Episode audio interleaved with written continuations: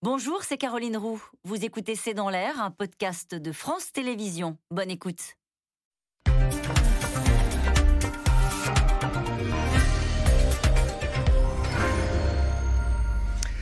Bonsoir à tous, soyez les bienvenus dans C'est dans l'air. Le 31 décembre, c'est d'habitude le moment des best-of, les meilleurs moments de l'année. Eh bien, ce 31 est celui des records en matière d'épidémie. Deux jours à plus de 200 000 contaminations au Covid, le variant Omicron est désormais majoritaire. La bonne nouvelle, c'est que pour l'instant, en tout cas, les chiffres des admissions à l'hôpital augmentent beaucoup plus lentement, ce qui n'empêche pas la saturation de certains services. Ce réveillon se déroulera donc sous un régime de mesures strictes pas draconienne, le retour des masques dans les rues de beaucoup de villes, les discothèques fermées, l'interdiction de danser dans les bars et restaurants, les rassemblements publics interdits, mais pas de jauge dans les soirées privées comme c'était le cas l'année dernière, pas de couvre-feu en métropole comme c'était là encore le cas l'année dernière. La crainte porte sur les semaines à venir, quelles conséquences hospitalières, économiques, sociales peut avoir un virus qui se diffuse aussi vite? Les règles d'isolement vont sans doute devoir changer, à moins que la vague ne retombe plus vite que redouté. Omicron, réveillon sous tension, c'est le titre de notre émission ce soir. J'attends vos questions, SMS, Internet, réseaux sociaux. Quatre invités pour y répondre. Bruno Mégarban, vous êtes chef du service réanimation médicale et toxicologique à l'hôpital Lariboisière à Paris. Caroline Tourbe, journaliste sciences et médecine au point. Votre dernier article s'intitule Omicron, ce que l'on sait et ce que l'on ignore encore. Benjamin Rossi, infectiologue à l'hôpital Robert Ballanger en Seine-Saint-Denis, et vous racontez dans un livre intitulé En première ligne chez Prisma Édition votre expérience du Covid depuis cet hôpital d'Aulnay-sous-Bois. Et Faiza Bossi, vous êtes médecin généraliste à Paris. Benjamin Rossi, commençons avec vous en termes d'épidémiologie. Est-ce qu'on a un précédent documenté d'un virus qui se diffuse aussi vite que le Covid version Omicron Alors le, Covid version Omicron, c'est un des micro-organismes qui diffuse le plus vite, un peu comme la rougeole, mais même un petit peu plus. Donc c'est vraiment un des micro-organismes qui va le plus vite au niveau de la diffusion. Donc c'est quelque chose d'inédit. Euh, donc euh, effectivement, euh, ça nécessite, ça, ça, inquiète, on va dire, dans le, la vitesse de contamination et la vitesse de propagation. Après, il y a des données qui sont aussi rassurantes, qui sont pour le moment dans cet Omicron, puisqu'on voit que la vague sud-africaine est en train de se tarir ah, sans qu'il y ait une grosse augmentation de la mortalité. Donc il, y a des, il, y a des, il, y a des, informations constatées, mais non, c'est un virus qui est inédit au niveau de sa contagiosité. Et c'est bien d'insister sur les bonnes nouvelles aussi euh, euh, en début d'émission. Ce qui se confirme aussi au fil des jours, Bruno Mégarban, c'est que Omicron, oui, est extrêmement contagieux, mais proportionnellement, il y a moins de formes graves euh, que pour la version Delta. Le chiffre des hospitalisations augmente, mais doucement, 3506 personnes en soins critiques, plus 37 euh, en 24 heures. Euh, comment ça se passe à la Riboisière déjà? Alors, euh, on va dire, à la Riboisière, la situation est stable. Nous avons toujours 12 patients contaminés par la Covid-19. à l'exception d'un patient dont je ne connais pas le statut, ce sont tous des patients infectés par le variant Delta. Ok. Donc on est encore dans une vague Delta à l'hôpital. Tout à fait. Alors on va dire, effectivement, on va dire, nous sommes pas si inquiet de ça. Pourquoi? Parce que la population est très bien vaccinée. Et en fait, le variant Omicron semble moins dangereux parce qu'il va s'attaquer à une population, une excellente couverture vaccinale si nous n'étions pas vaccinés, il aurait fait les mêmes dégâts que les variants Delta et le variant originel. C'est-à-dire nous serions dans une situation catastrophique comme euh, en mars-avril. Désormais, il faut avoir confiance. la majorité de la population est vaccinée. Néanmoins, effectivement, les contaminations explosent de façon exponentielle. Et donc, de fait, les personnes non vaccinées, les personnes très fragiles, peuvent évidemment, si elles étaient contaminées, faire des formes graves de la maladie. Et donc il y a toujours un risque qu'on ait une augmentation des patients venant à l'hôpital. Et quand on a 200 000 contaminations jour, mécaniquement, il y a forcément, voilà, même si la, part des formes graves est, limitée, il y en a C'est vrai qu'aujourd'hui, en fait, aujourd'hui, nous sommes encore sur une progression très lente, d'ailleurs qui se ralentit par rapport à avant, mais qui correspond en fait au plateau que l'on atteint de la vague Delta. Nous n'avons pas commencé encore la vague Omicron quelques patients à l'hôpital Alors, quelques patients commencent à arriver. Ça commence à arriver, mais c'est encore une minorité dans les services de médecine. En réanimation, il y a eu quelques patients. Dans, le, dans le mien, nous avons eu un patient qui était heureusement pas très grave, qui est sorti rapidement, mais quasiment tous les patients sont encore Delta. Alors, il y a un délai d'une quinzaine de jours entre la contamination et les manifestations plus sévères de la maladie. Mais en fait, ça n'est pas que 15 jours, il faut attendre beaucoup plus, probablement un mois de plus. Pourquoi? Parce que au début euh, des contaminations, et ce qui est le cas actuellement, ce sont essentiellement des personnes jeunes, en pleine santé, qui interagissent, qui sortent, et qui d'ailleurs sont vaccinées, qui se contaminent et qui font des maladies asymptomatiques ou faiblement symptomatiques. Mais si les choses un peu s'installaient dans le temps, eh bien des personnes qui, pour le moment, s'autoconfinent ou se protègent, car non vaccinées ou fragiles pourraient être contaminés par des chaînes de transmission qui vont les atteindre. Et à ce moment-là, effectivement, on verrait arriver cette vague hospitalière. Donc il faut être extrêmement prudent. C'est pourquoi les hôpitaux euh, de la région parisienne se préparent à, cette situation du pire. Mais à nouveau, il faut rassurer, aujourd'hui, la situation est totalement sous contrôle. Euh, préparer, notamment l'ARS Île-de-France, qui appelle à déprogrammer les opérations non urgentes. Typiquement, chez vous, là encore, euh, euh, ça a été appliqué dès aujourd'hui. Vous avez appelé des patients pour dire voilà, votre opération est reportée de 15 jours, 3 semaines. Exactement. Donc, en fait, à l'hôpital Lariboisière, comme dans tous les hôpitaux de l'assistance publique, hôpitaux de Paris, une déprogrammation totale des activités chirurgicales et médicales non urgentes a été entreprise.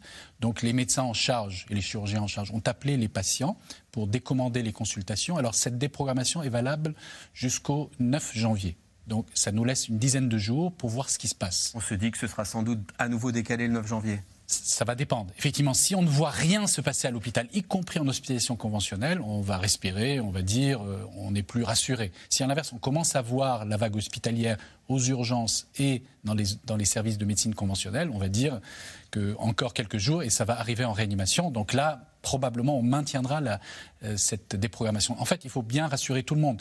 Cette déprogrammation n'est pas synonyme de catastrophe imminente. C'est synonyme de préparation du système hospitalier à une vague éventuelle qui, on l'espère tous, ne se produira pas. Ça coince pas encore à la Riboisière. Est-ce qu'il y a, Caroline Tourbe, des hôpitaux, des régions où ça coince Je pense notamment au sud-est, euh, PACA, Marseille? Euh, il y, a, évidemment une différence hein, euh, entre l'île de France et puis, par exemple, les Bouches-du-Rhône. on s'aperçoit que, visiblement, comme vous le disiez, la vaccination joue son rôle d'effet protecteur ou d'effet tampon sur les, formes graves qui pourraient arriver rapidement, ce qui est un peu moins le cas dans le sud-est où les taux de vaccination sont moins bons et où on voit à l'hôpital arriver des cas, des formes plus graves, un peu plus nombreuses, euh, dans ces hôpitaux-là. Oui, ça euh, deux questions, Faïza Bossi, à la médecin généraliste. Est-ce que euh, des Omicron, vous en voyez dans votre cabinet Quel profil de patient? Et puis, on a besoin de conseils pour, pour le réveillon. Alors, on voit en effet plus de patients consultés pour des symptômes qui peuvent être relatifs au virus Omicron, en sachant qu'il n'est pas possible cliniquement de dire telle ou telle personne a le Omicron ou le Delta. Donc ça passe évidemment par la, la fameuse série du test hein, pour pouvoir faire la différenciation entre... Criblage, séquençage. Voilà, absolument. Euh, mais en effet, on a plus de contamination avec des formes qui sont, euh, somme toute, assez euh, peu symptomatiques. Donc je rappelle les symptômes hein, qui sont la fatigabilité, la fièvre, les frissons, des courbatures on peut avoir des signes digestifs comme de la diarrhée. Euh, et puis, au maximum, ce qui amène euh, les patients à consulter aux urgences, voire en réa, c'est ce qu'on appelle la dyspnée, c'est-à-dire la difficulté euh, à respirer. Les conseils pour le réveillon, on va en, parler longuement. Moi, je dirais que le bonheur, c'est les autres. Alors, on est le 31 décembre, donc on va essayer de faire la fête quand même, mais on va garder le bon sens, c'est-à-dire continuer à garder les gestes barrières, aérer les lieux, euh, toutes les heures, on, ouvre les fenêtres euh, environ une bonne dizaine de minutes. Euh, voilà, éviter de, se serrer la main, des, choses de bon sens que l'on connaît déjà et que les gens appliquent dans la majorité des cas. Avant de voir le premier reportage, je voulais quand même qu'on s'arrête sur cette nouvelle. Alors, bonne dans quelle mesure, Caroline Tourbe, cette vague Omicron qui semble retomber en Afrique du Sud sans qu'il y ait eu un surcroît d'hospitalisation euh, important. Alors, euh, dans quelle mesure il faut dire c'est une bonne nouvelle Dans quelle mesure il faut la relativiser? C'est exactement ce qu'on disait au début de l'émission. Ça, se passe actuellement en Afrique du Sud. Ce sont des signaux rassurants, mais ce ne sont que des signaux. Mm. C'est-à-dire que les données ne sont pas encore euh, analysées suffisamment. Et puis, ça a été beaucoup dit quand Omicron est apparu. L'Afrique du Sud, c'est un pays qui, d'un point de vue épidémio, d'un point de vue de la démographie, ne correspond pas à la France. Mm. Donc, tirer des enseignements voilà, c'est difficile de faire une double flèche en, en, tirant un enseignement, en disant ce qui se passe en Afrique du Sud, c'est ce qui va se passer exactement dans notre pays. C'est jamais tout à fait possible. On peut plus se comparer avec des pays européens comme l'Angleterre, comme la Grande-Bretagne, on en reparlera, qu'avec l'Afrique du Sud. Donc clairement, c'est quand même des signes qui sont rassurants. Et puis il faut aussi rappeler, moi c'est quelque chose qui me, qui me marque et qui nous marque tous, c'est la rapidité de ce qui s'est passé. C'est-à-dire qu'il y a un mois, un mois et demi, au micro, on ne connaissait pas, on n'en avait pas entendu parler. On a vu ces cas fulgurants apparaître et là on, on, le voit redescendre. Il y a quand même quelque chose aussi, quand on discute avec les, des chercheurs, des médecins, un peu d'un effet de surprise. Quoi. Ils sont face à quelque chose qu'ils n'ont pas connu auparavant. C'est une nouvelle drôle de guerre et c'est une drôle de guerre différente et euh, dont on ne connaît pas exactement les contours. C'est on se prépare au pire. On a des signes qui permettent de dire que ça pourrait ne pas être le pire des scénarios, c'est-à-dire extrêmement contagieux, extrêmement infectieux, extrêmement grave. Mais bon, on est obligé de se préparer au pire. Mais ça va à une vitesse qui est euh, absolument hallucinante. Alors même si les, les, mesures sont moins strictes que l'année dernière, une nouvelle fois, le réveillon se fera donc sous contrainte pour préserver aussi un début d'année que l'on redoute difficile. Constance Meyer, Magali Lacroze et Pierre Dehorne. Une fin d'année 2021 particulièrement ensoleillée. Maigre consolation face au retour des restrictions. Sans couvre-feu officiel ce soir, mais à Paris, comme un peu partout en France, le masque est désormais obligatoire à l'extérieur. Un 31 décembre, sans feu d'artifice, sans alcool sur la voie publique, sans grand rassemblement, bref, le variant Omicron gâche la fête. Et pour vous, il s'annonce comment ce réveillon? Ce qui a changé, c'est qu'on n'a rien organisé. Cette année, on va rester un peu, un peu en famille. On va faire ça un peu plus tranquillement que, que les autres années. On va manger devant, devant la télé avec un petit repas préparé par ma mère et, et voilà quoi. Je pense que c'est qu'un début, qu'on va devoir s'habituer sur les, les, prochaines années. Ça va être comme ça. Euh, euh, voilà, quoi. Il y en a. Enfin, j'ai l'impression qu'on en aura pour très longtemps quoi. Le variant Omicron est désormais majoritaire en France. Les contaminations sont toujours plus nombreuses. Plus de 206 000 cas positifs enregistrés ces dernières 24 heures. Cet après-midi, encore, les zones de test ne désemplissent pas avant ce réveillon particulier. On s'est tous mis d'accord que c'était bien de faire un test avant pour être sûr que tout le monde était négatif. Et donc comme ça, on pourra passer un bon nouvel an tranquille. Quoi. On est euh, une quinzaine euh, jusqu'à 20 peut-être. Et euh, effectivement, on s'est tous dit euh, dans, dans, la conversation du nouvel an qu'effectivement c'était euh, bien qu'on se fasse tester. Pendant ce temps-là, la tension monte dans les services de réanimation. Olivier Véran avait prévenu dès mercredi, le pire est à venir. Je ne parlerai plus de vagues s'agissant d'Omicron. J'ai parlé euh, de lame de fond, ce phénomène marin que beaucoup connaissent, qui consiste à avoir une accumulation de vagues qui se conjugue en une seule vague plus forte. Vu les chiffres que nous enregistrons depuis quelques jours dans notre pays, j'aurais tendance à parler de raz-de-marée, s'agissant du variant Omicron. Le ministre de la Santé, interpellé aujourd'hui par plus de 100 médecins réanimateurs. Il faut augmenter les capacités d'accueil en réanimation, clame-t-il, et recruter. Il manquerait aujourd'hui 329 postes de médecins réanimateurs en France. Alors que l'Agence régionale de santé d'Île-de-France demande ce vendredi aux hôpitaux de déprogrammer le plus d'opérations possible, à Marseille, la désorganisation de l'hôpital face à la cinquième vague du Covid inquiète toujours plus les soignants. On est encore obligé de fermer les blocs opératoires, que du coup on retarde des chirurgies, qu'il y, qu y, a forcément une perte de chance pour les patients ben, non Covid, dû au fait ben, qu'on a des patients euh, Covid non vaccinés qui, qui, rentrent en permanence. Et là, on n'est même pas au, au, pic de la vague. Hein. On n'est même pas au pic de la vague et on est complètement plein. Hein. En cette fin d'année, après près de deux ans de pandémie, l'Organisation mondiale de la santé prévient du danger à venir. Tout cela exerce et continue de mettre une immense pression sur les personnels de santé épuisés et sur des systèmes de santé au bord de l'effondrement. D'ici la fin de la semaine, l'exécutif français doit s'exprimer sur la possibilité de raccourcir la durée d'isolement pour les malades sans symptômes, comme c'est déjà le cas aux États-Unis. Une petite note d'espoir En Afrique du Sud, le pic de la vague Omicron est déjà passé, sans hausse importante du nombre de morts. Note d'espoir ou note inquiétante venue de l'étranger, je voudrais soumettre aux deux médecins hospitaliers cette, cette information que nous donne l'agence France Presse là, en cette fin d'après-midi. Euh, en Grande-Bretagne, les absences de soignants à l'hôpital ont doublé en un mois. Est-ce que vous le constatez l'un et l'autre, Bruno Mégarban et Benjamin Rossi, d'abord à la Riboisière et puis à Robert Ballanger alors, euh, doublé, je ne peux pas le dire, mais en tout cas, effectivement, il y a de plus en plus de soignants qui sont contaminés par Omicron, d'ailleurs, comme dans toute la population, parce qu'ils vivent comme tous les autres. Et le problème, effectivement, c'est contaminés, ils doivent s'absenter. Mm. Et malheureusement, comme vous le savez, nous travaillons avec euh, un personnel soignant extrêmement réduit, d'ailleurs, qui occasionne la fermeture de 15% des lits, y compris en réanimation.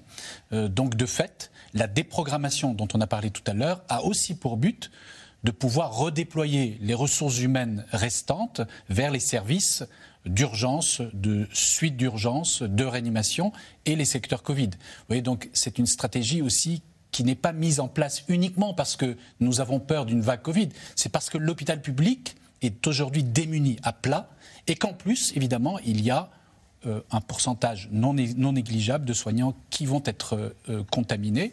Et comme vous le savez, nous avons l'autorisation si cela était euh, nécessaire, de demander au personnel soignant contaminé asymptomatique mm. de travailler, évidemment avec un certain nombre de mesures de précaution, mais comme vous le savez, à l'hôpital, on applique parfaitement les mesures barrières, donc il y a peu de risques. Mais on parlera d'adaptation des règles d'isolement euh, à l'hôpital. On a déjà une certaine souplesse. Euh, cas de force majeure, si j'ose dire. Oui, tout à fait, tout à fait. Un peu comme lors de la première vague, et c'est ça qui est, qui est chagrinant pour nous. C'est-à-dire, vous voyez, on revient à utiliser des moyens avec encore moins de lits, encore moins de personnel qu'on a utilisé lors de la première vague, alors que depuis deux ans se sont écoulés et rien n'a été fait pour l'hôpital. C'est pourquoi ça sera une urgence absolue pour les élections présidentielles. Nous demanderons à chacun des candidats de se déterminer sur la politique de santé.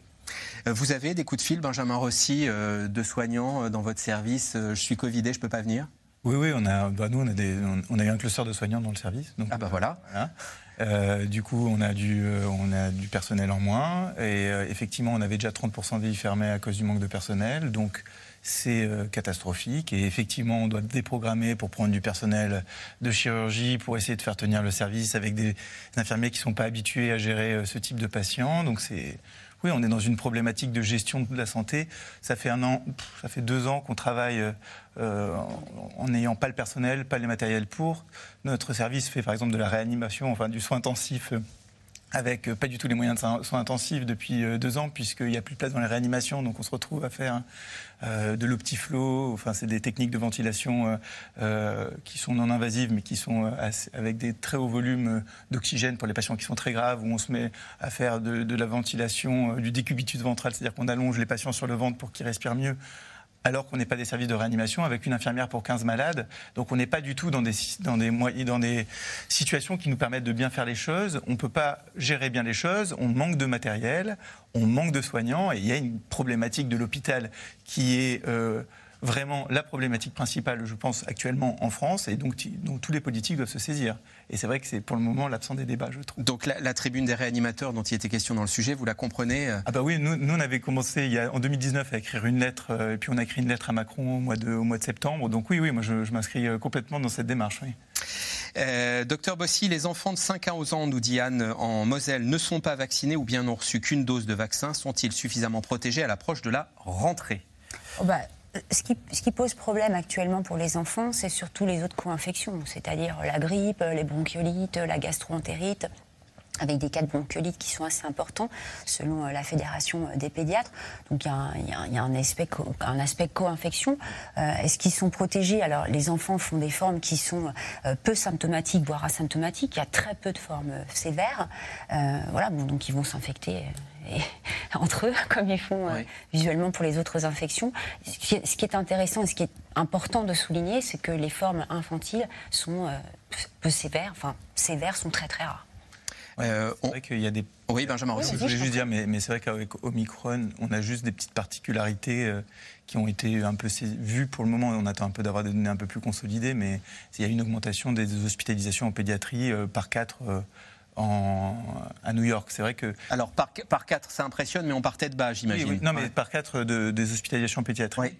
Et c'est vrai qu'on a, on a l'impression qu'Omicron, qui est un virus qui, qui se comporte un peu différent, euh, différemment que de, des précédents coronavirus, a plus une atteinte ORL, mm. et que cette atteinte ORL, euh, qui descend moins vers les poumons, fait moins de formes graves, mais est plus gênante pour les petits, euh, et donc qui peut donc gêner les, donc les, on a l'impression qu'ils ont du mal à respirer, donc ils vont, les, les parents les amènent aux urgences.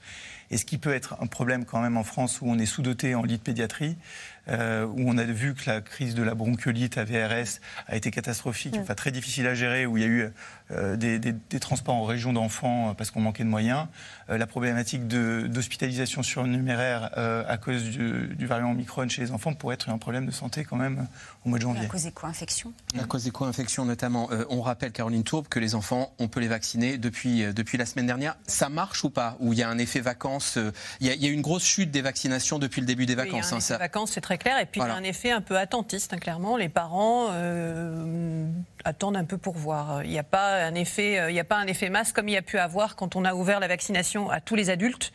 Euh, ça a l'air d'être la préhistoire, mais c'était donc avant les grandes vacances. Quand on a ouvert, on a ouvert la vaccination à tous les adultes, où on a vraiment senti un engouement, beaucoup de gens qui attendaient ce moment-là. Là, on n'est clairement pas dans une situation comme celle-là. Il y a des, parents qui vaccinent et qui décident de vacciner tous leurs enfants, et puis d'autres qui attendent encore. C'est vrai que ça ne fait qu'un an qu'on vaccine. Le début de la campagne de vaccination, c'était il y a un an. Masque dans la rue. Bruno Mégarban. Euh, on a tous progressé, euh, alors on n'est pas aussi, euh, et surtout pas moi, aussi savant que, vous tous autour de la table, mais on a tous compris que masque dans la rue, a priori, ça ne servait pas à grand-chose. Bah, vous avez raison. Bon. Je ne crois pas qu'il y ait de nouveauté sur le sujet. alors, effectivement, on va dire, j'ai l'impression que c'est la mesure que l'on sort lorsqu'on n'en a pas d'autres à proposer. C'est l'impression que ça donne. Il faut bien rappeler, en fait, le lieu de contamination euh, le plus important, c'est en milieu clos lorsqu'on ventile mal l'espace, lorsqu'on ne peut pas respecter la distanciation entre les individus de 2 mètres, euh, lorsqu'on y reste longtemps et lorsqu'on enlève le masque. Donc, typiquement, c'est dans les milieux intrafamiliaux. Ça peut être au travail autour de la machine à café. Ça peut être évidemment dans les instants où on mange, où on discute. Voilà. Maintenant, dans la rue, oui, évidemment qu'on peut se contaminer. Si on est dans une rue étroite où on, est à touche-touche avec la personne qui est, qui est, devant vous et sans bouger, oui, il y a un risque. Maintenant, à mon avis, ça représente quand même une minorité des contaminations, même si peut-être ce risque peut augmenter un tout petit peu en raison de la contagiosité du variant Omicron je ne crois pas qu'il y ait d'études, à mon sens, qui déterminent précisément est-ce qu'on a été contaminé avant de franchir le pas de la porte ou après avoir franchi le pas de la porte. Ça me paraît compliqué.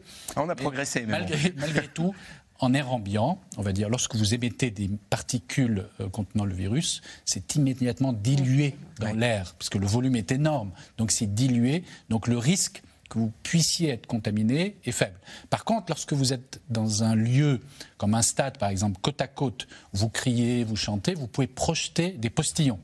Et donc là, effectivement, il peut y avoir un risque par ces projections. C'est pourquoi, dans ces lieux, le masque anti-projection, le masque chirurgical, est très intéressant. Mais maintenant, en marchant dans la rue, ça l'est moins. Alors je dirais, pourquoi les autorités le décident? Parce que c'était la question suivante. ça a un effet psychologique. Mm. Vous voyez, déjà, ça montre que nous sommes dans une situation grave d'épidémie, que par rapport à il y a quelques jours, la situation s'aggrave. Et donc effectivement, euh, ça aussi, ça indique qu'il faut faire attention lorsque on passe de la rue à un milieu intérieur, de, bah, de garder le masque. Maintenant, il ne faudrait pas que ça soit contre-productif, c'est-à-dire mm. que les gens en fait le mettent dans la rue où ça sert pas grand, à pas grand-chose et qui rentrent à l'intérieur et qui l'enlèvent. Que oui, Faïza aussi. Il y a, le, côté aussi rassemblement et période festive, c'est-à-dire qu'on a vu des grands rassemblements pour aller euh, faire ses courses de Noël, où les rues étaient bondées, etc. Donc vraiment, comme dit mon confrère, cette notion de distanciation, quand elle ne peut pas être respectée, il y a un intérêt à porter le masque, mais les gens le font euh, de même, de, bon sens. Mais sinon, euh, comme on l'a répété, à l'extérieur, si vous avez un grand espace en forêt ou dans un jardin, vos patients, ils ont progressé, intégré euh, les règles. Euh, désormais, on est à deux ans, deux ans de pandémie. Et typiquement, euh, une mesure comme le masque dans la rue, ils savent que l'efficacité est relative, mais ils comprennent le, sens de signes psychologiques. on a tous intégré plus ou moins les, mesures, les mesures barrières et et, on est plus, plus solide. Je pense qu'il suffit de se promener dans la rue pour voir comment les gens se comportent. hein. Typiquement, euh, j'ai fait des courses de Noël comme tout le monde et globalement, euh, dans les grands rassemblements ou dans les rues bondées, les gens avaient le masque pour la grande majorité. Vous allez dans les transports en commun, pour la majorité des gens, les gens portent le masque aussi. Donc il y y, a cette notion d'intégration des gestes barrières qui ont été répétés et je pense intégrés par la grande majorité de la population. Masque toujours, Caroline Tourbe, voilà qu'on reparle des FFP2. Alors peut-être qu'on peut rappeler la différence entre un masque chirurgical,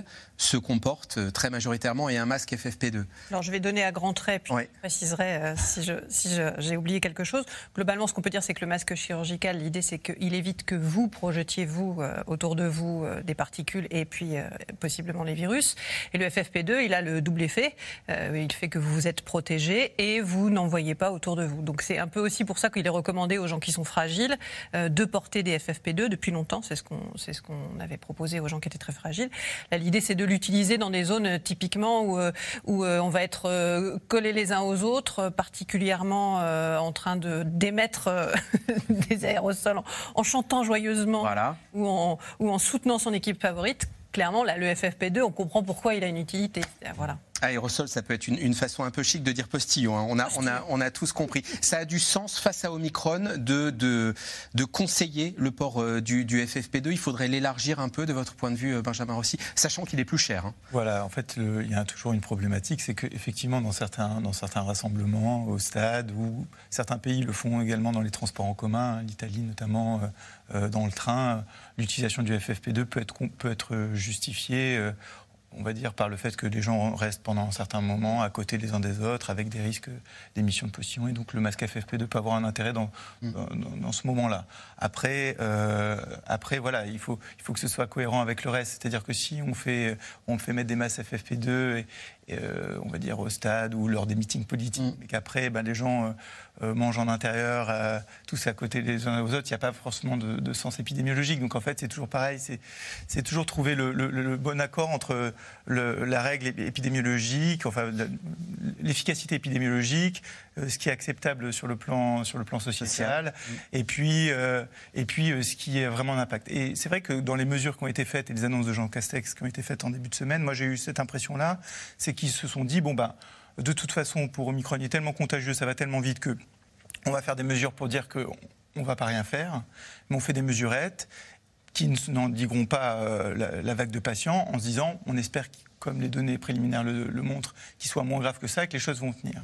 Et moi, ce que j'aurais pu reprocher à cette attitude-là, plus que de dire FFC2, pas FFC2, c'est que si on fait ça, dans ce cas-là, il faut préparer la logistique derrière en se disant on, on- ok, on, choisit, on prend cette décision-là, mais il faut mettre les moyens pour, au cas où, il y ait, il y ait, euh, la capacité de prendre les patients à l'hôpital. Les moyens à l'hôpital. Et ça, ça n'a pas été fait.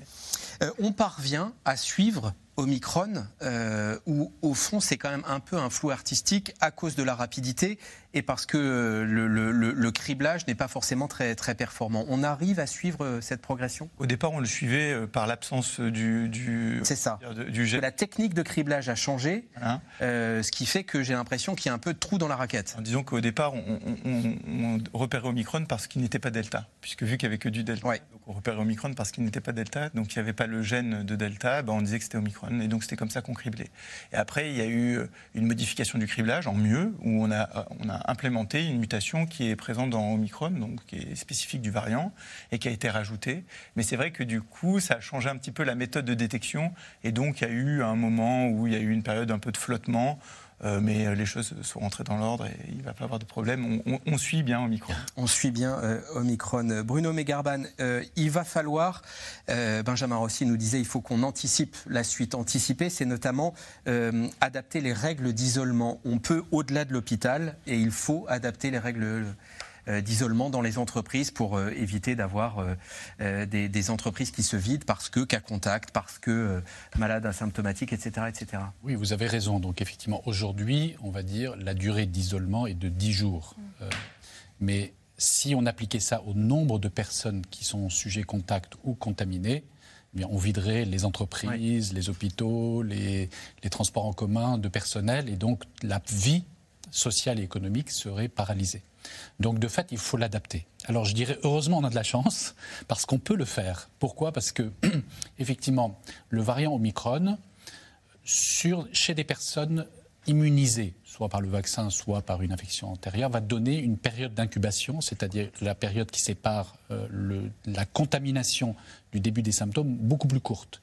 Puisqu'en fait, dès que le virus arrive, votre système immunitaire qui le connaissait euh, par l'immunisation antérieure va immédiatement réagir, donc vous allez avoir des petits symptômes. Ça, veut- ça veut dire Donc la période d'incubation est raccourcie. En nombre de jours, on est à. nombre de jours. Alors, plutôt que d'être 3 à 5 jours, on est plutôt 1 à 3 jours. Vous voyez, c'est Ah. raccourci. D'accord. Ensuite, effectivement, la charge virale monte et le pic est atteint aussi de façon assez rapide. Pourquoi? Parce que vous avez un système immunitaire qui va assez rapidement vous défendre.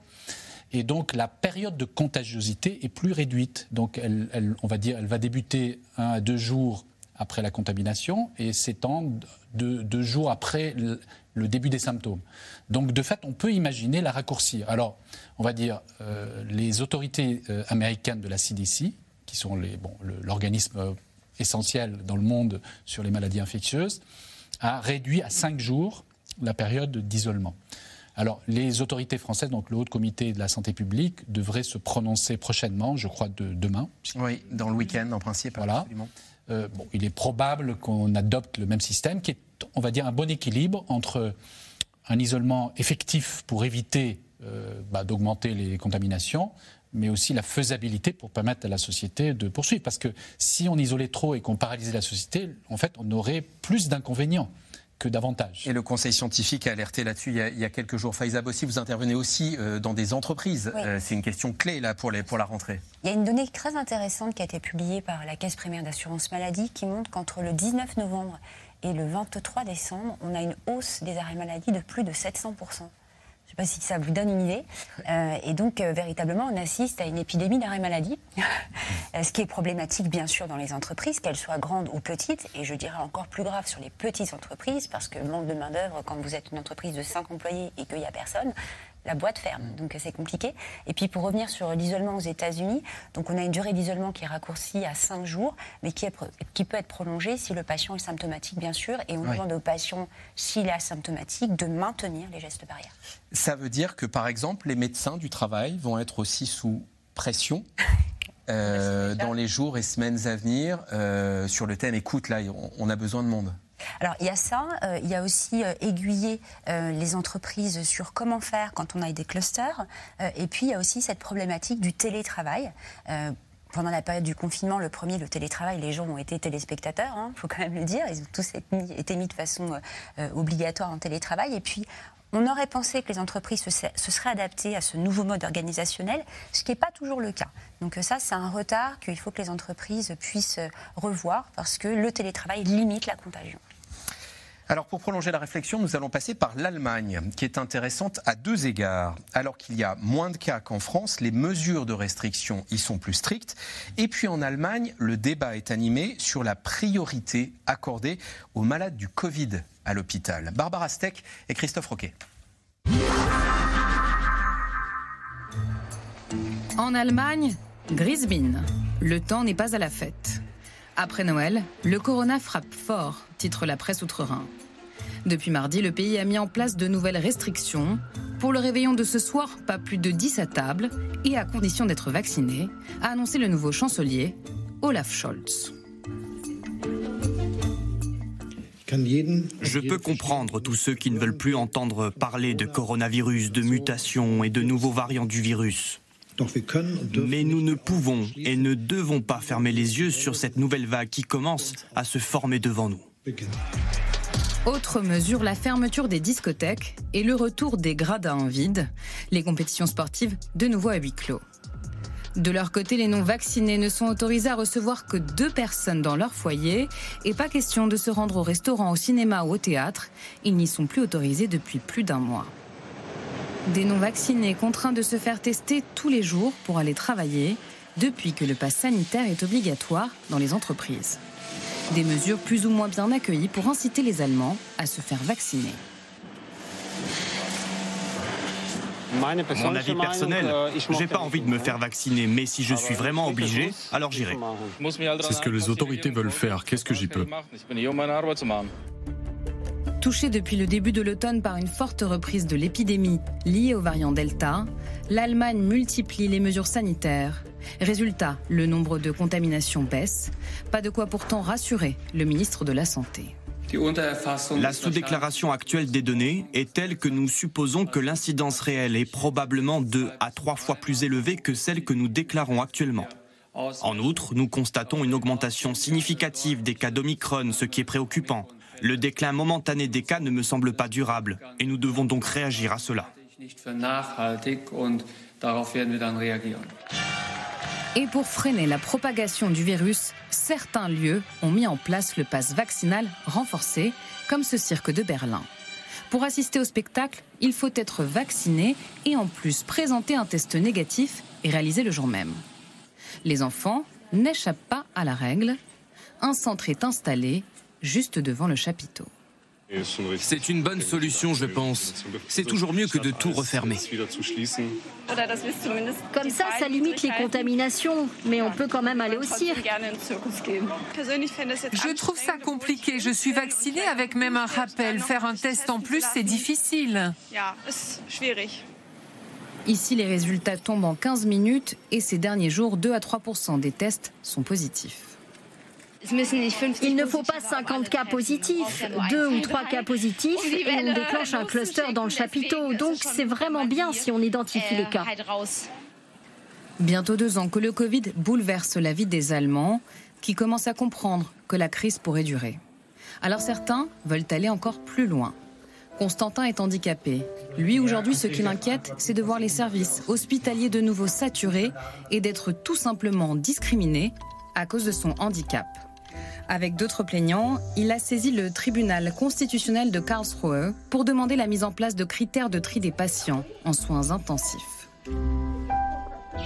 Je pense que les politiques ont l'obligation, s'ils ne veulent pas lister les critères sur lesquels trier, d'au moins lister les critères qui n'ont pas le droit d'être utilisés pour exclure un patient des soins.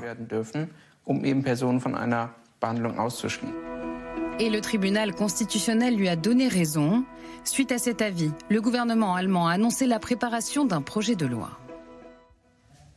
Caroline Tourbe, on sait expliquer euh, pourquoi en Allemagne on a un taux d'incidence beaucoup plus bas qu'en France, pourquoi le nombre de cas baisse, la, courbe est, très nette. En fait, ils, étaient euh, dans leur vague euh, Delta quand Omicron est apparu, et donc ils avaient pris des décisions, ils ont pris des décisions très rapidement, en même temps que l'Autriche, de faire des confinements, des couvre-feux. Enfin, il y a plein de pays comme ça qui étaient vraiment en train de vivre une vague Delta très forte, qu'on regardait nous de France en se disant que ça allait nous arriver est arrivé au micron euh, et eux, ils avaient déjà commencé à fermer. Donc en fait, ils sont sur un plateau euh, de Delta. Et puis l'interrogation, c'est de se dire que si les choses allaient mieux et qu'ils venaient à réouvrir, alors ils se prendraient au micron, la vague au micron directement, euh, ils enchaîneraient directement. Mais les mesures barrières anti-Delta ont permis de limiter l'arrivée de micron. Évidemment, surtout qu'elles étaient, elles étaient importantes. Hein. voilà, elles étaient fortes.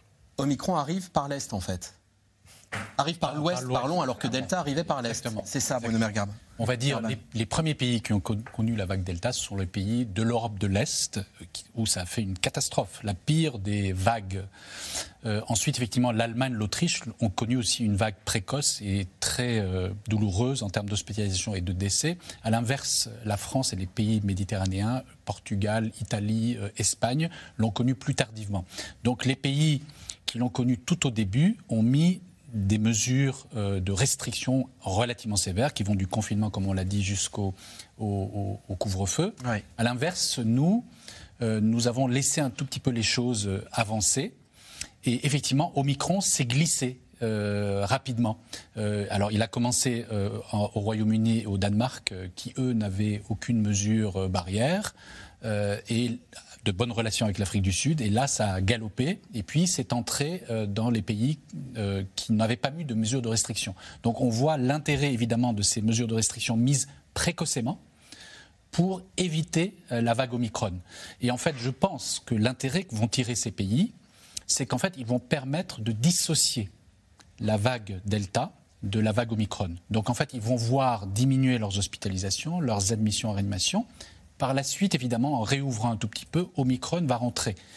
Mais de fait, ils vont, ils vont avoir un délai, ils vont bénéficier d'un délai de temps.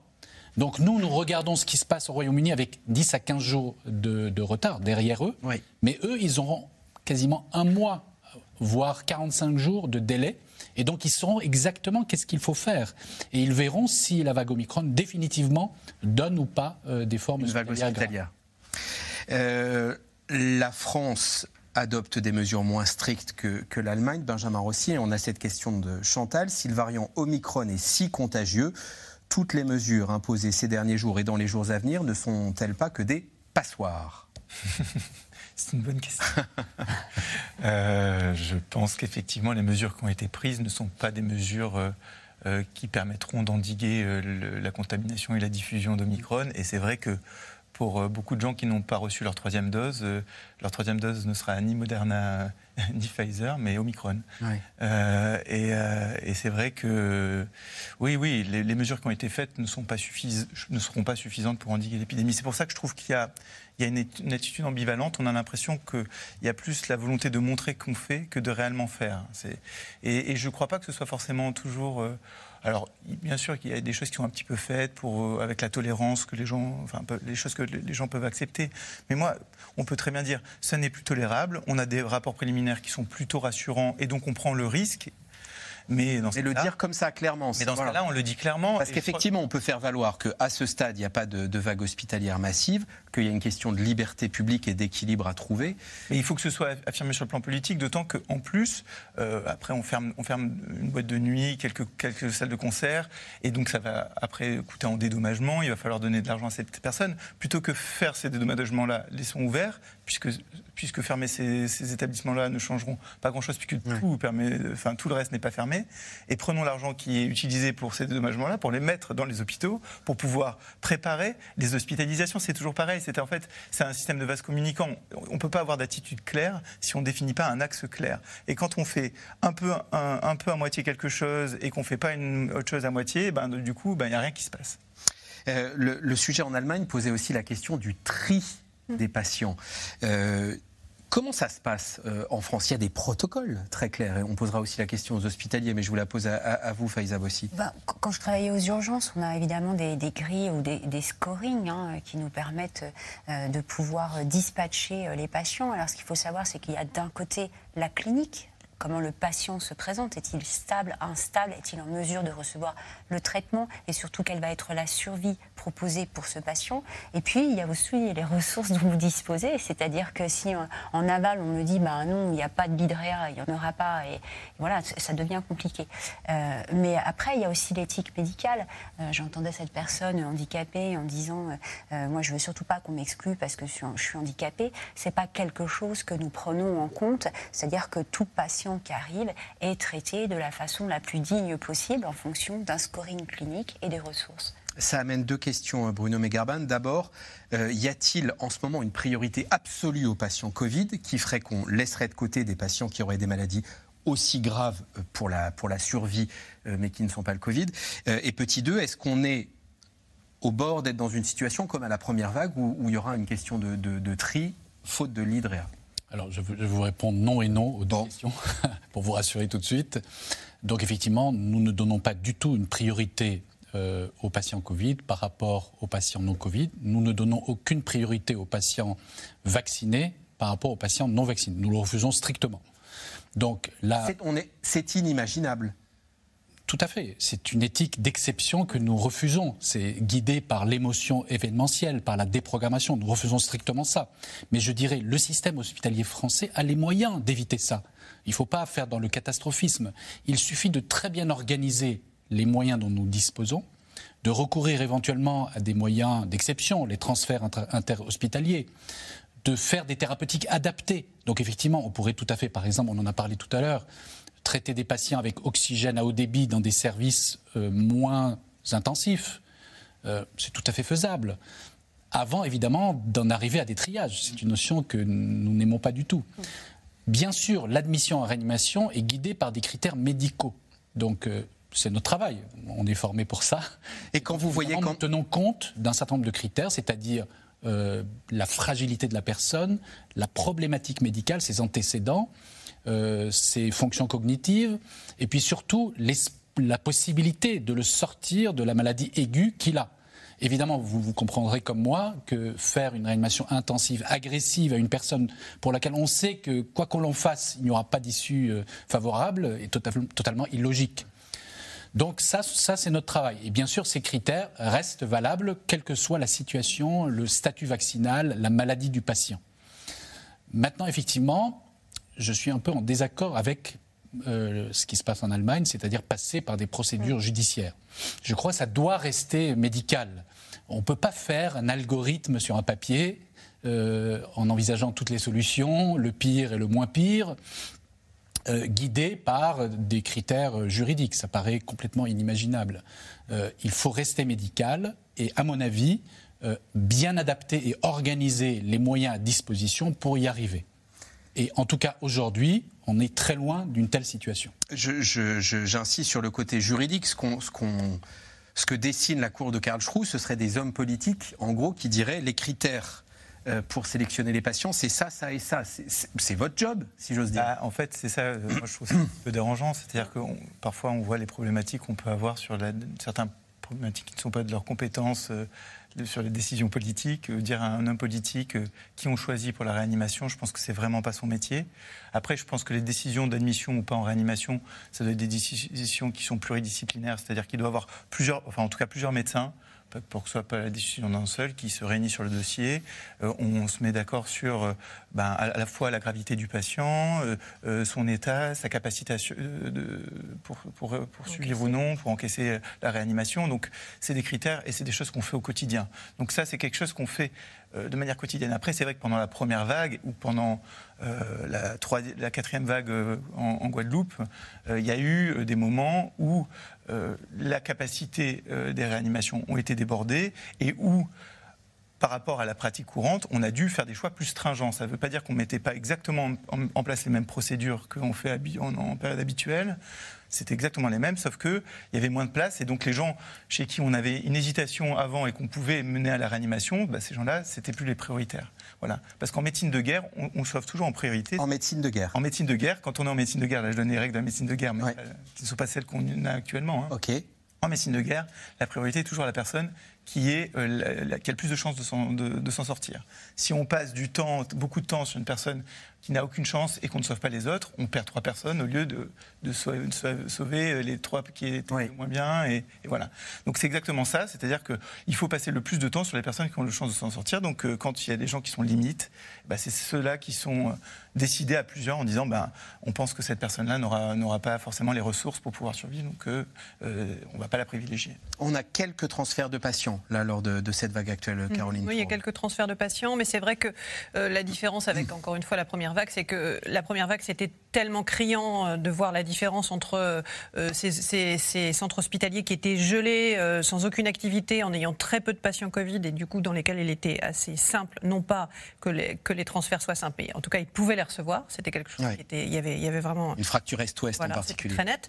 Cette fois-ci, quand même, tout le monde est plus ou moins concerné. Et puis ça fait deux ans, donc de toute façon, les équipes et ceux dont on a parlé euh, dans les services euh, euh, en, en Ile-de-France se retrouvent dans pas mal de services. C'est pas du copier-coller partout, mais il y a une fatigue, il y a l'absentéisme à cause de Omicron. Bref, il n'y a, pas de place ouverte de gens qui attendent impatiemment d'avoir des transferts qui leur arriveraient. Hein.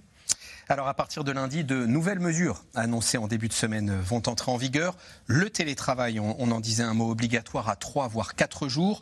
Pas de consommation debout dans les bars, restrictions sur les rassemblements à partir de 2000 personnes en intérieur, ce qui inquiète tout particulièrement le monde de la culture. Détail en partant de Toulouse avec Laszlo Gelabert, Pierre Dehorne et Axel Bertrand.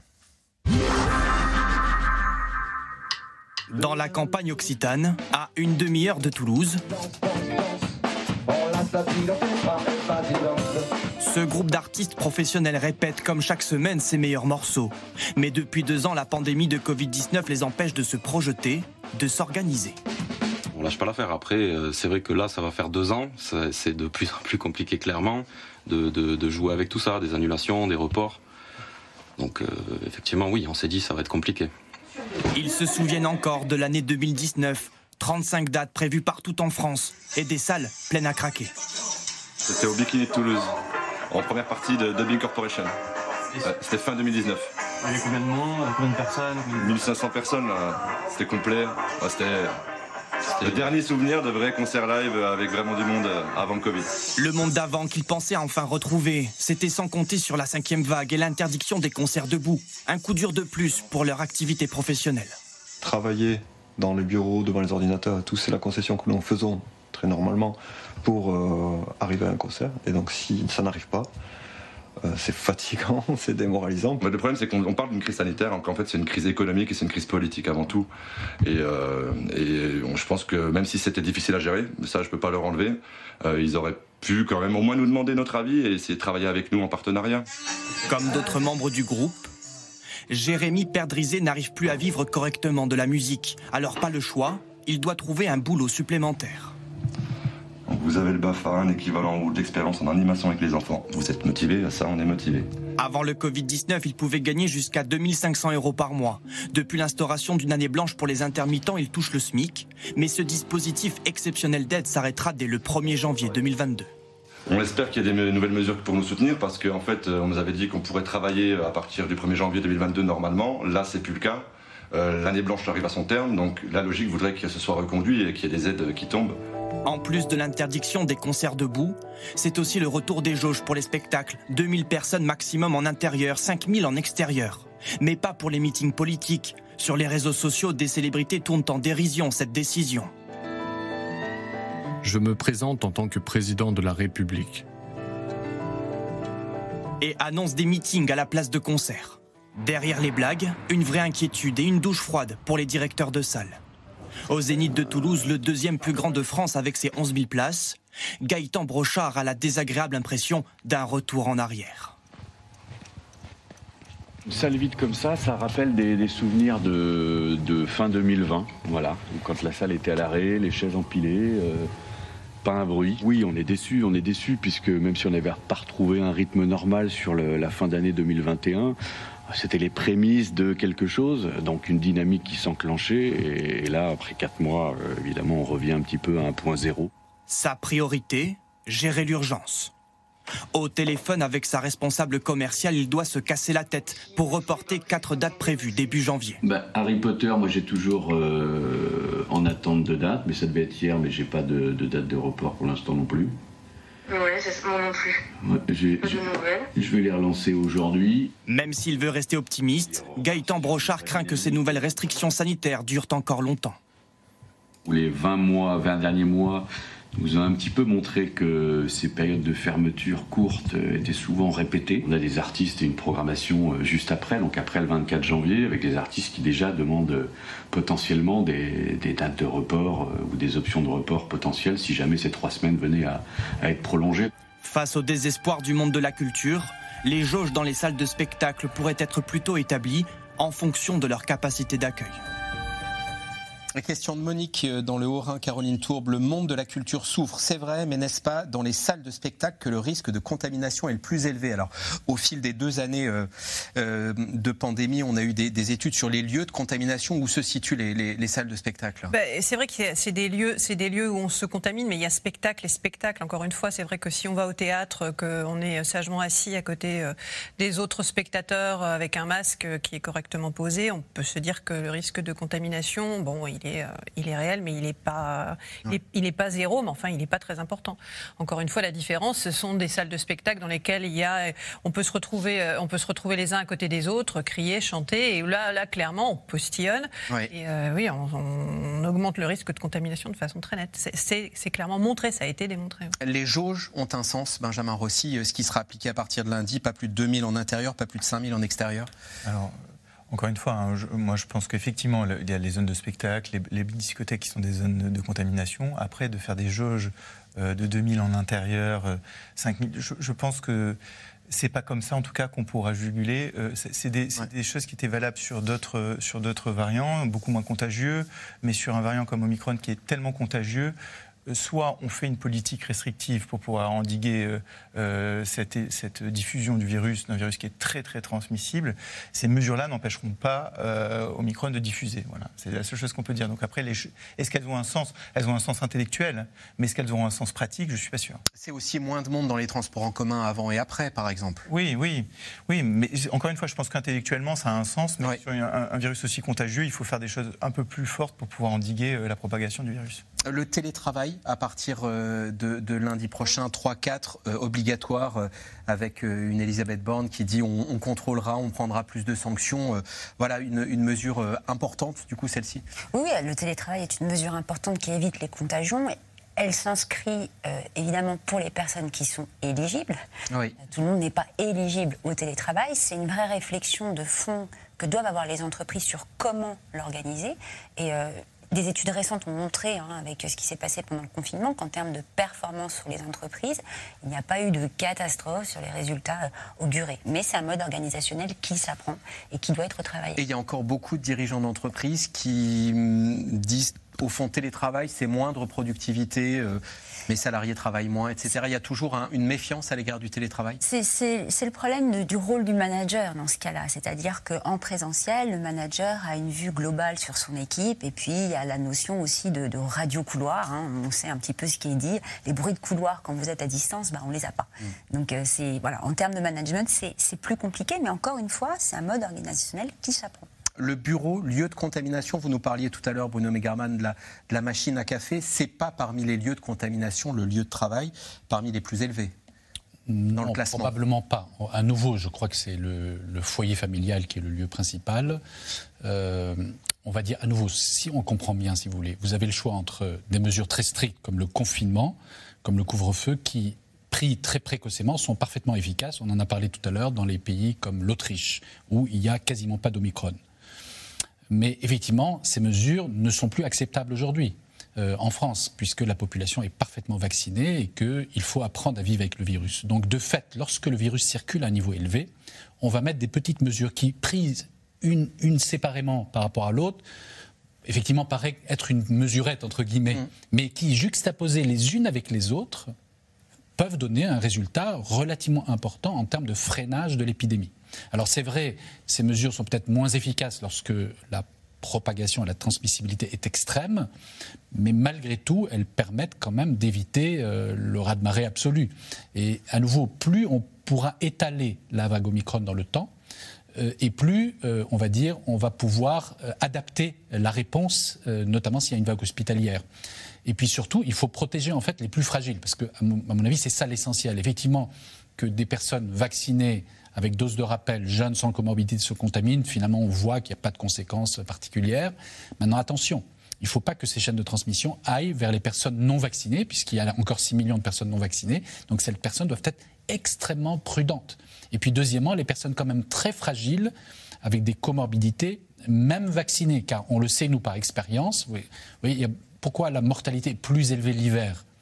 C'est parce qu'en fait, il suffit d'un virus tout banal chez vous et chez moi qui, chez une personne âgée, pousse la personne qui a une insuffisance cardiaque, une insuffisance respiratoire vers le décès. Vous voyez, donc c'est ça qu'il faut éviter, c'est-à-dire un, un, Omicron bénin sans conséquence chez une personne âgée, donc dans un EHPAD, peut faire beaucoup de dégâts.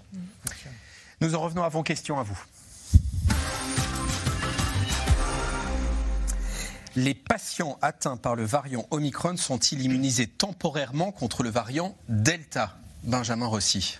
Alors, les patients qui sont Là, actuellement, on voit bien que Omicron euh, est, très contagieux. Il peut infecter les gens qui ont déjà été infectés par Delta. Donc ça, on, sait à peu près dans ce sens-là.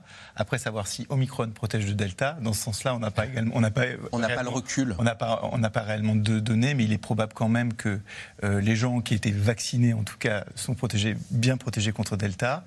Ils sont moins protégés pour l'infection par Omicron, mais ils sont un peu plus protégés des formes graves. Et donc, euh, dans ce sens-là, on le sait. Dans le sens, est-ce qu'ils vont être protégés par Delta? On n'a pas encore de recul, on n'a pas les données données suffisantes pour répondre de manière scientifique. Alain, dans le Vaucluse, va-t-on devoir se tester plus souvent puisque même avec un pass sanitaire, on peut attraper le virus et le transmettre? Caroline Tourbe, on va... Exactement ce qu'on voyait dans le reportage en Allemagne, c'est savoir s'il va falloir présenter pour certaines occasions euh, un pass sanitaire plus euh, se faire tester avant d'entrer dans une salle de spectacle ou avant de participer à un meeting, par exemple. Euh, oui, je pense que je pense qu'on peut imaginer que dans les semaines qui viennent, les mois qui viennent, le test euh, va devenir une pratique encore plus courante qu'elle est. Mais on voit déjà que ça, l'est devenu. Il suffit de voir euh, dans les villes les queues devant les, pharmacies. Aujourd'hui particulièrement. Aujourd'hui particulièrement. Et, puis, et puis le kit, euh, le kit de réveillon 2021, c'est quand même une bouteille de champagne, une boîte de chocolat et votre boîte de... Et l'autotest. Bon. Michel, Meurthe-et-Moselle, un peu ironique. On se contamine donc à deux, debout au comptoir d'un bar, puisqu'on ne pourra plus manger debout ah, à partir de lundi mais pas à plusieurs centaines dans un meeting politique. Faiza Bossi, je vois que ça vous fait sourire. Merci pour la question. Euh, euh, ben, dans, les meetings, les, règles doivent être respectées comme partout ailleurs. Hein. Je veux dire, il n'y a pas d'exception on devrait pas en discuter. Alors voilà, il y a la particularité des meetings politiques, Bruno Megarban, qui est que euh, le Conseil constitutionnel l'a précisé, on entre en période de campagne. Euh, alors les, candidats prennent plus ou moins de précautions, mais voilà, euh, j'en reviens à cette question. Il y, a, il y, a, une mesure très précise dans un bar. Pour les meetings politiques, c'est autorisé, même si pour l'instant les candidats ne le font pas. Là, on est dans un équilibre liberté publique, typiquement. Oui, vous avez raison. Alors, on va dire, pour le moment, ce qui est contesté pour les meetings politiques, c'est l'histoire de jauge et c'est l'histoire de demander le pass sanitaire et mm. bientôt le pass vaccinal. Alors, c'est vrai que le Conseil constitutionnel s'était déjà euh, prononcé sur le sujet. Néanmoins, on va dire, s'il y avait un accord et le gouvernement va le chercher entre l'ensemble des partis et des, des on va dire des personnes qui se présentent à la, à la, présidentielle, euh, je dirais, je vois pas pourquoi on, ne mettrait pas en place ces mêmes mesures qui seraient alors approuvées dans des circonstances d'exception par le Conseil constitutionnel. À mon sens, je pense que toute personne qui se présenterait à la candidature, qui, qui se déclare être responsable euh, et on va dire conscient de, des problématiques de santé publique, devrait accepter bien sûr, de mettre en place les mesures sanitaires nécessaires pour limiter la diffusion du virus. N'oublions pas que euh, l'épidémie Covid est partie euh, d'un rassemblement évangélique euh, en France et que ces personnes qui étaient venues de partout pour ce rassemblement sont retournées partout et ont créé une épidémie gravissime en mars-avril 2020. Au diable la sinistrose, une lueur d'espoir ne vient-elle pas d'Afrique du Sud, nous dit Prosper, où la baisse des contaminations semble bien amorcée? On en a déjà parlé en tout début d'émission, mais c'est une des informations importantes de, ce jour, Benjamin Rossi. Oui, oui, et puis euh, il y a propos aussi euh, de, M. Fossi euh, aux États-Unis qui, sur les données américaines et qui sont quand même préliminaires, mais, mais également sur les données anglaises, vont plutôt en tendance, montrent plutôt la tendance que Omicron est moins, est moins grave en tant que tel en tant que variant, il est plus contagieux et moins grave. Donc ça, c'est des données. On attend, on attend d'avoir un peu plus de recul pour qu'elles soient consolidées, mais c'est une tendance générale qui, est, montrée dans plusieurs pays. Donc ça, c'est quand même une bonne nouvelle. C'est pas parce qu'il est après moins grave qu'il va pas poser de problématiques à l'hôpital, euh, puisqu'on sait bien que euh, vu qu'il est, tellement contagieux, même s'il fait beaucoup moins de formes graves ou un peu moins de formes graves, donc ça va quel degré de formes graves en moins, combien de personnes vont aller à l'hôpital? C'est ce que vous disiez tout à l'heure. Dans un EHPAD, une personne âgée, euh, si elle fait une, de la fièvre et si elle se retrouve à être un peu malade, et eh ben avec le cœur qui va pas bien, avec le rein qui va pas bien, elle va elle va forcément aller à l'hôpital et donc euh, il peut avoir une, une conséquence sanitaire euh, à, à, un tel de contamination par Omicron, parce qu'il est très contagieux. Euh, donc il, y aura des conséquences sanitaires certaines et des, hospitalisations certaines. Il y a aussi la problématique chez les enfants, puisqu'on voit que les formes ORL peuvent poser des problèmes chez les enfants. En tout cas, euh, c'est ce qui a été vu euh, à New York et en Afrique du Sud également. Donc il y a ces problématiques-là qui restent euh, euh, sur lesquels il faut rester vigilant. Et donc, euh, nous, on attend, on attend d'avoir les moyens pour pouvoir les prendre en charge. Un mot, quand vous dites problème pour les enfants, ça veut dire nécessité d'hospitalisation? Oui, c'est souvent, bah, c'est souvent, c'est pas des formes qui sont très graves, mais ça nécessite. Voilà, c'est ce que je voulais vous faire préciser. il faut, il faut faire du lavage nasal, il faut les aider, et donc il y a besoin d'hospitalisation, et pour ça, il faut avoir de la place pour pouvoir les prendre en charge. En tout cas, c'est ce qui a été vu à New York. Après, on attend d'avoir un peu plus de recul, mais, mais c'est ce qui a été vu à ce moment-là. Caroline Pendant combien de temps encore va-t-on dépasser les 200 000 cas par jour Ce qui pose la question de, du pic aussi? Eh bien, dans ma boule de cristal, non, voilà, c'est ça. Clairement, je ne peux pas vous répondre. À côté du, du, kit euh, champagne, voilà, donc, dans ma boule de cristal pour 2022, moi, je ne vois rien parce que ça ne marche pas les boules de cristal. Par contre, c'est ce qu'on disait sur l'Afrique du Sud. Clairement, on a vu la rapidité avec laquelle euh, la vague est montée et, et, la rapidité avec laquelle elle a commencé à, à décroître et à décroître très vite. Mmh. On est vraiment face à quelque chose qu'on pas vu euh, depuis deux ans. Deux ans, c'est court, mais un mois, ça l'est encore plus. Il s'est passé quelque chose qu'on n'aurait vraiment pas pu imaginer. C'est vrai que quand on se dit qu'on a un peu de temps euh, pour, pour voir quelques semaines devant nous, euh, pour se préparer euh, à avoir des cas Omicron déferlés, mais en fait, le scénario qui est aussi possible, c'est de voir quelque chose qui décroît puissamment, sans qu'on ait bien compris euh, ce qui se tramait. C'est quelque chose qui est important, puis qui a été répété beaucoup par les chercheurs, les scientifiques, les médecins, c'est qu'il y a beaucoup de choses qu'on ne sait pas. On a, on a conscience dans une épidémie euh, aussi récente que celle-là, deux ans c'est peu de temps, qu'il y a plein de choses qu'on ne sait pas encore. Ah, mais on a le droit d'appuyer sur la petite note d'espoir. Robert Belgique, à propos de note d'espoir, s'il était confirmé, Bruno Megarban, qu'Omicron est à la fois plus fugace et moins agressif, est-ce que ce serait pas un tournant dans l'épidémie? Euh, Alors là aussi, j'ai pas ma boule de cristal, mais on va dire dans la logique. Est-ce qu'il y a dans un coin de votre tête cet espoir-là? Dans voilà. la logique des infections voilà. virales, le virus cherche à s'entendre avec son hôte. Son but, c'est pas de tuer son hôte, mais de s'y accommoder pour pouvoir vivre aussi sa vie. Et donc, en fait, avec les différents variants précédents, avec la vaccination, l'immunité collective monte progressivement. Et donc, il est très probable que les variants à venir, sur une population de plus en plus immunisée, va être responsable de formes plus mineures d'infection. Et donc, oui, c'est c'est probablement ce qui est prévisible, puisqu'on sait tous que cette famille de coronavirus ne disparaîtra pas de la planète, puisqu'il y a un réservoir animal et qu'il y aura toujours des gens non vaccinés, non immunisés. Euh, à l'inverse, on n'est pas à l'abri. C'est pour ça que je, réserverai quand même ma, réponse, que tout d'un coup, pour des raisons inconnues, euh, il y ait un, variant qui émerge, qui, soit, lui, euh, qui échappe à toutes ces euh, immunités antérieures et qui refasse un nouveau cycle. Bon, on va, retenir la petite, voilà, on va retenir la petite note d'espoir et évidemment on continuera de suivre ça. C'est la fin de cette émission. Rediffusion à 22h35. Excellente soirée, excellent réveillon sur France 5. C'était C'est dans l'air, un podcast de France Télévisions. Alors s'il vous a plu, n'hésitez pas à vous abonner. Vous pouvez également retrouver les replays de C'est dans l'air en vidéo sur France.tv.